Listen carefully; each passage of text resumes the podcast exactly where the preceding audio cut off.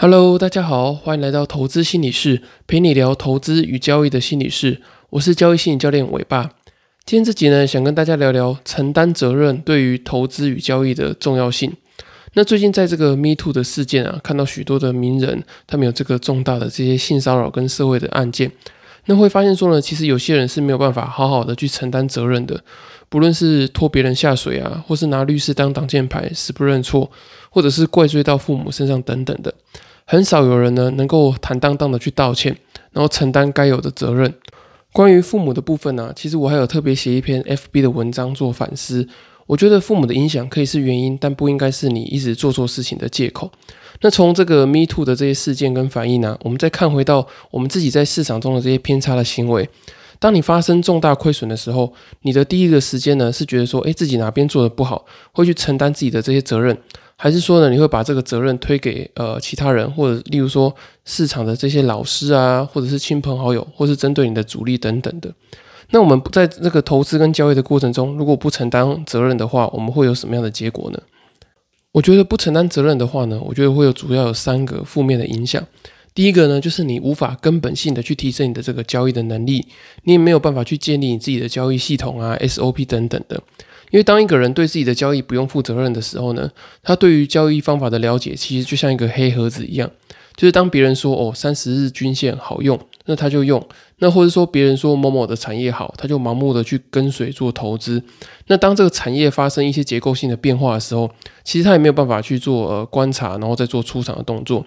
那当然，他就这样子的话呢，他就没有办法把别人的投资跟交易的逻辑内化。因为他会觉得说，呃，当这个交易的逻辑出问题之后呢，都是别人的问题，然后自己都没有这个呃检讨的这个空间，或是检讨这个研究。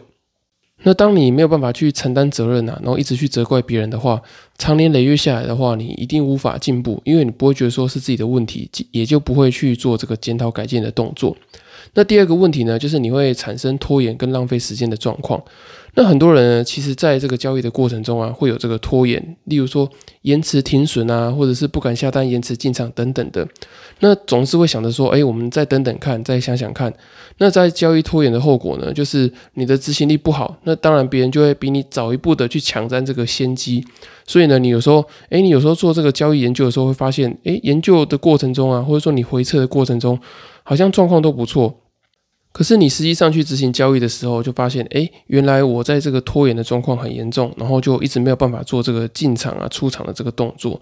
那我在这个拖延心理学这本书里面呢，其实有看到两句话，我觉得蛮不错的。他说呢，你在逃避任务，其实就是在逃避感受。还有呢，就是你在拖延的时候，你就不用去面对能力的极限。那我觉得这两句话呢讲得非常好。第一个呢，就是你在逃避任务，就是逃避执行交易的过程中啊，你去逃避这个呃要负责任的感受，因为你进场做交易之后，你就势必会产生一个结果嘛。那你因为害怕对这个结果负责，然后呢，你也害怕这个结果出来你会产生一些负面的感受，你不想去承担它，所以呢，你自然就会产生拖延的状况。那另外一个呢，就是拖延不用面对能力的极限。那就像这个第一个问题讲的，就是说，当你在拖延的时候啊，其实你知道你自己的内心呃有这个能力不足的状况，就是说，你只要拖延的话呢，你就不用去面对能力不好这个事实。那也就呼应到呃第一个问题所讲的，就是你一直拖延，一直不承担责任的话，你的交易能力就没有根本上的进步。那我觉得拖延最可怕呢，就是你会浪费你人生中其中一个很重要的资产，那就是时间。你如果不去承担责任的话呢，你就没有办法做能力上的改进。那你的能力不改进呢，你就会一直在交易跟呃投资的过程中，你去浪费时间。那第三个无法承担责任的这个问题呢，就是你会去伤害自己或者伤害周遭的人。那不论是你要去这个放弃交易啊，或是决定要放手一搏，当你承担责任之后呢，至少你会有一个负责任的决定。可是，如果你一直不去承担责任呢？你在交易过程中，你就不会做这个比较深刻的自我检讨。你会一直觉得说，哦，都是别人的问题所造成的。所以呢，你可能会投入很多的时间啊、心力跟金钱，然后再沉迷在这个没有效果的这个交易跟投资之中，然后你会无法自拔。那这样的状况呢，也会连累到你周遭的人。有很多呃负债啊，持续连累家人的这些例子，都是这种状况。那有些人呢，他可能连累一次之后，他就会彻底的大彻大悟。那这种会大彻大悟的人呢，就是他会去承担责任，他会在这一次的可能是负债啊，或是破产之中，他会发现说，我自己其实是有很多问题的。那他会先找出这些问题的原因之后呢，开始去承担责任，然后并且在交易过程中或者在投资的这个过程中做一些改进。可是呢，如果有些人他可能是一直在做这个负债的动作，然后呢，在负债的过程他又不觉得是自己的问题，无法去承担责任，导致说呢不断的犯错，然后一直在犯这些重复的错，最后呢就会连累到呃身边的人一直帮他擦屁股啊。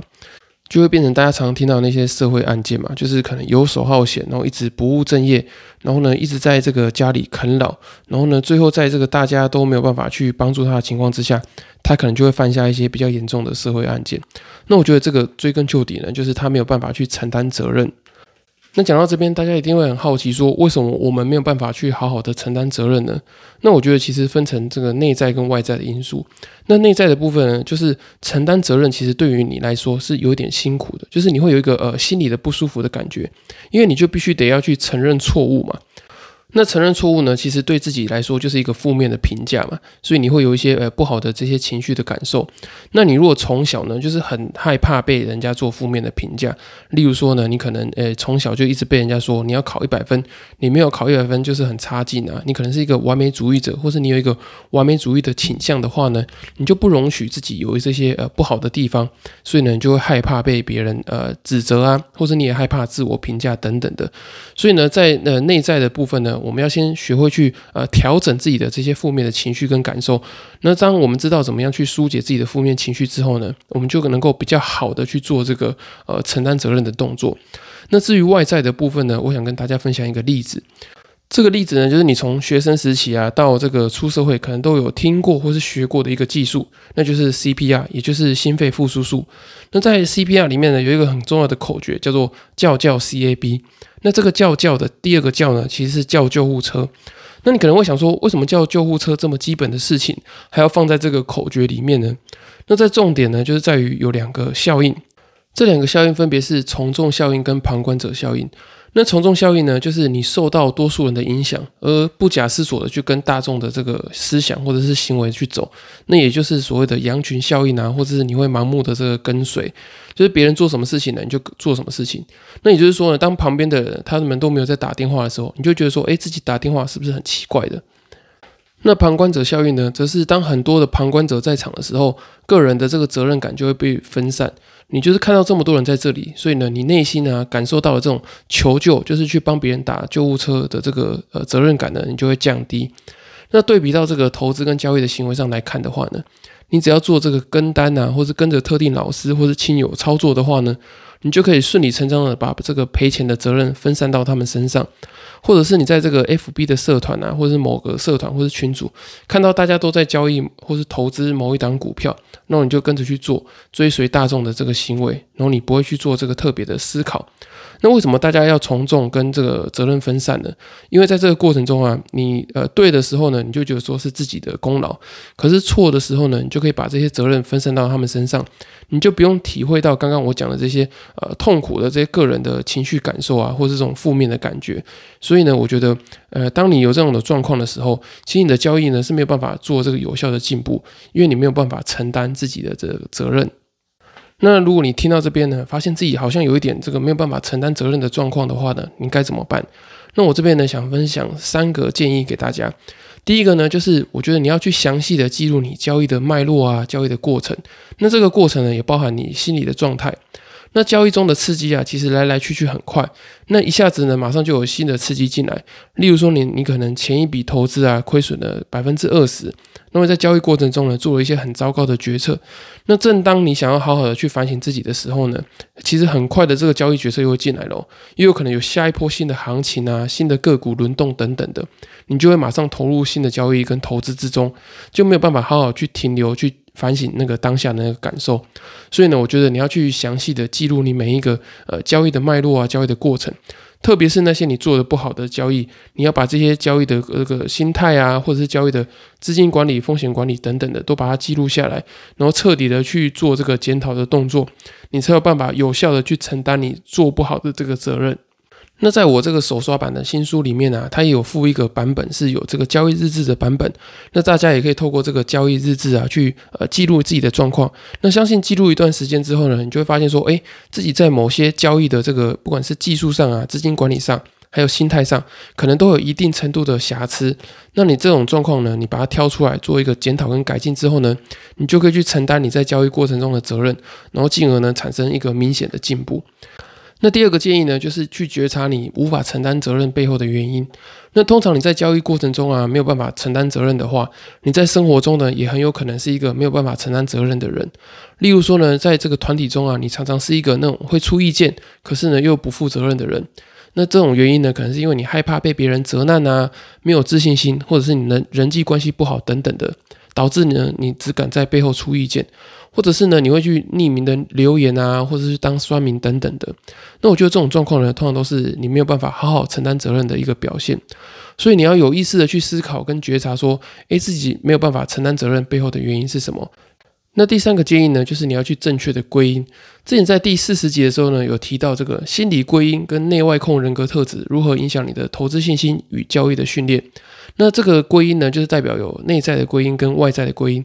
那内在归因呢，是指我们会习惯性的把这个交易的损益归因成自己造成的。那这个外在归因呢，则是把交易的损益归因于市场、交易对手等等的外在条件。那这个呢，其实并不是一个二分法，是一个呃，像是光谱一样，就是你会有可能做一些比较呃内在归因的倾向，就是你偏向内在归因或者偏向外在归因。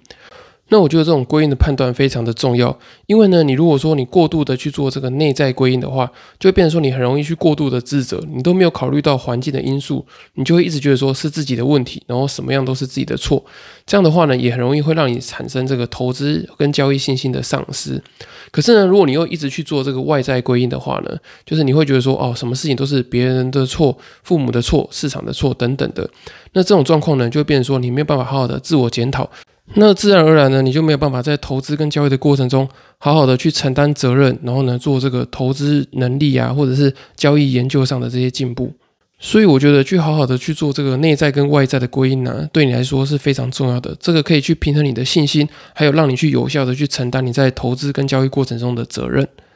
那说完无法承担责任的影响，跟呃提供大家一些心理的建议之后呢，我在这里还有一个重点想跟大家提醒，就是我前面有提到的，就是父母的影响啊，可以是原因，但不该是借口。那以我自己当例子呢，就是当我自己发现我的这个金钱的不安全感呢，跟焦虑感来自父亲之后，然后呢，让我有这个过度杠杆的倾向之后呢，接下来我要做的事情就是自我的控制啊，自我的调整。也就是说呢，这后面来说呢，就是我自己的责任。当我们做完这个心理探索啊，发现自己呃被影响的这些原因之后呢，你要做的事情并不是把你所有的责任都归咎在这些原因上面，而是呢在自我探索之后，你开始要学习的是自我的负责。那什么是长大呢？就是当我们可以自我的觉察、自我的独立之后，那我们开始呢就要去承担责任，承担责任呢才是真正的长大。那虽然有些偏差的行为啊已经发生了，可是当你理解这些原因之后呢，接下来你就要开始去做一些行为上的改进嘛。那也就是你的责任。如果呢，你一直活在过去啊，或是不愿意去面对说，哎，你自己当下的一些状况，是你后来透过后天的努力没有办法去解决的话呢，那其实只是不断在逃避，然后以及伤害你自己跟伤害你周遭的人。所以我觉得，在这个自我觉察之后啊，你要接下来要做的事情呢，就是去行动，去实践一些改变。那透过这些行动跟改变呢，你才可以真正的去做一个呃承担责任、承担后果的人。这样的话呢，你才有办法做一个不断的进步跟改进。这样。好，以上就是今天的内容。如果你听完之后呢，想对交易心理有更多、更深入的了解的话，也很推荐你购买我六月七号出版的新书《在交易的路上与自己相遇》。在书里面呢，我写下许多在投资跟交易的过程中，你很容易遇到的这些心理的问题啊，还有处理的方法。那相信对于你在提升投资跟交易的心理素质来说，会有非常大的帮助。那我也想提醒大家，就是大家看完书之后呢，你可能会发现，诶，你自己现在的这些呃，有些倾向啊，可能是过去的这些经验造成的。可是呢，现在的你，你必须得要去做出一些改变，做出一些行动，然后呢，呃，针对这一集的重点，你去承担责任，然后呢，这样的话呢，你才可以越来越好，然后变成一个更好的自己，这样。那如果呢，你没有时间好好的看书的话，想要快速的找寻自己交易心理的盲点，改善交易心理的素质的话呢，也很欢迎你透过资讯栏的表单，然后呢报名这个线上交易心理咨询，我可以比较快速的呢去帮你整理你自己的交易心理的状态，然后呢找到你投资与交易的心理优势。那如果呢你还没有付费的考量的话呢，也很欢迎你透过第二十四集的题目，你可以整理好之后呢，传讯息或者是寄信给我，我可以帮你做一个免费简易的交易心理咨询。以上就是今天的内容，谢谢大家收听。如果大家还有其他问题的话呢，也欢迎你到下方资讯栏的粉丝专业留言私讯询问我，或是到 Apple Podcast 留言给我五星的评价，我会非常的开心，因为对我来说，你们的支持就是我持续分享最大的动力。那也提醒大家，一定要记得承担自己的责任，让自己变成一个更好的人哦。那我们就下次见喽，拜拜。